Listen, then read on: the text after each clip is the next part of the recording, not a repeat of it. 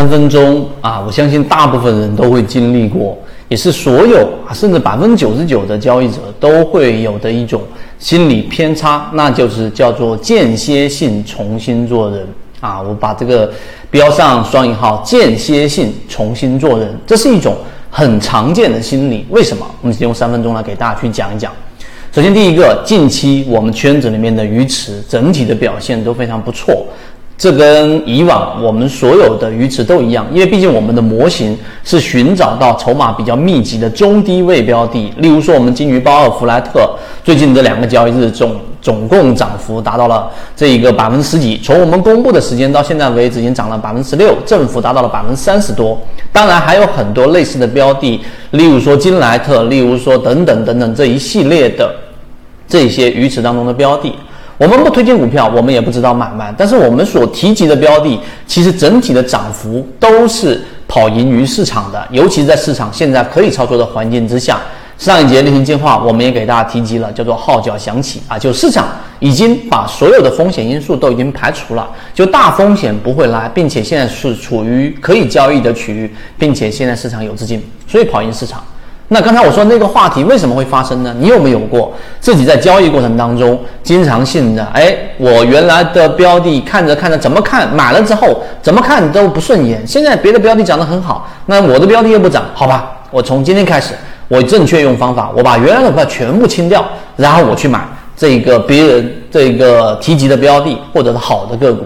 有没有过这种情况？但这种情况之下呢，其实你要明白。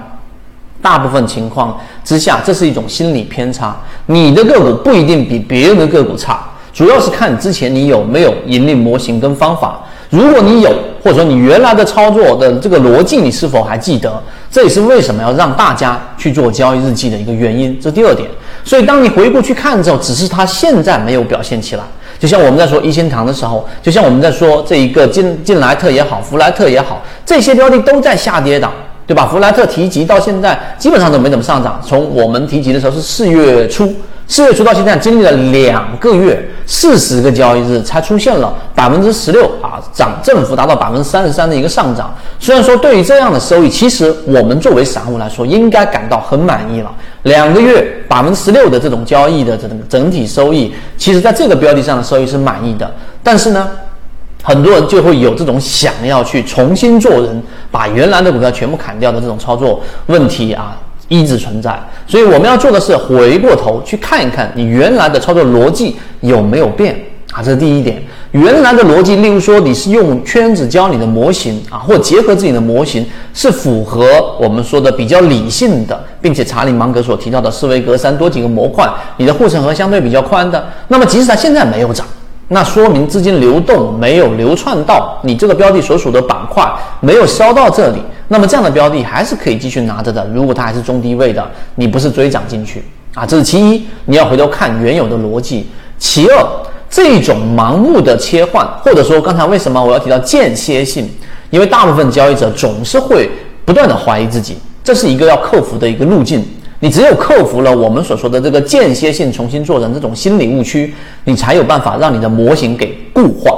记住是固化。所以你回过头之后，你再去看，哎，交易日记是符合逻辑的，并且这个标的也是符合现在市场环境的。这个环境之下，不要轻易切换。也就是说，你的下一次切换，或者说你想要做模型调整，一定是在这一个模式的标的原有鱼池当中，标的出现卖点。或者是我们在日线交易模式何先生分享的圈子里面分享的日线模型的顶背离，对吧？日线模型的顶分型，三十分钟的背驰，日线卖出三要素啊！你把这三要素只要是符合卖点了，你再把它给操作出来，这样的操作才是理性的啊，才是理性的。所以这是为什么我们说。你自己进入到不同的圈子，你要看别人跟你之间到底有没有利益相关啊？例如说，券商总会告诉给我们，哎呀，你要频繁换股，这是热点，经常给你发短信告诉你这个热点板块、这个芯片、这个疫苗，那这些全部都是有一个目的性，要让你频繁交易，它才会有佣金嘛，对吧？这是我们自己个人的一个观点啊，但这是一部分。但是我们圈子其实各自之间没有任何利益关系，所以我们在讲的是市场的实战和真实的情况，间歇性的重新做人，你一定要克服。好，今天我们的三分钟，希望对你来说有所帮助，和你一起终身进化。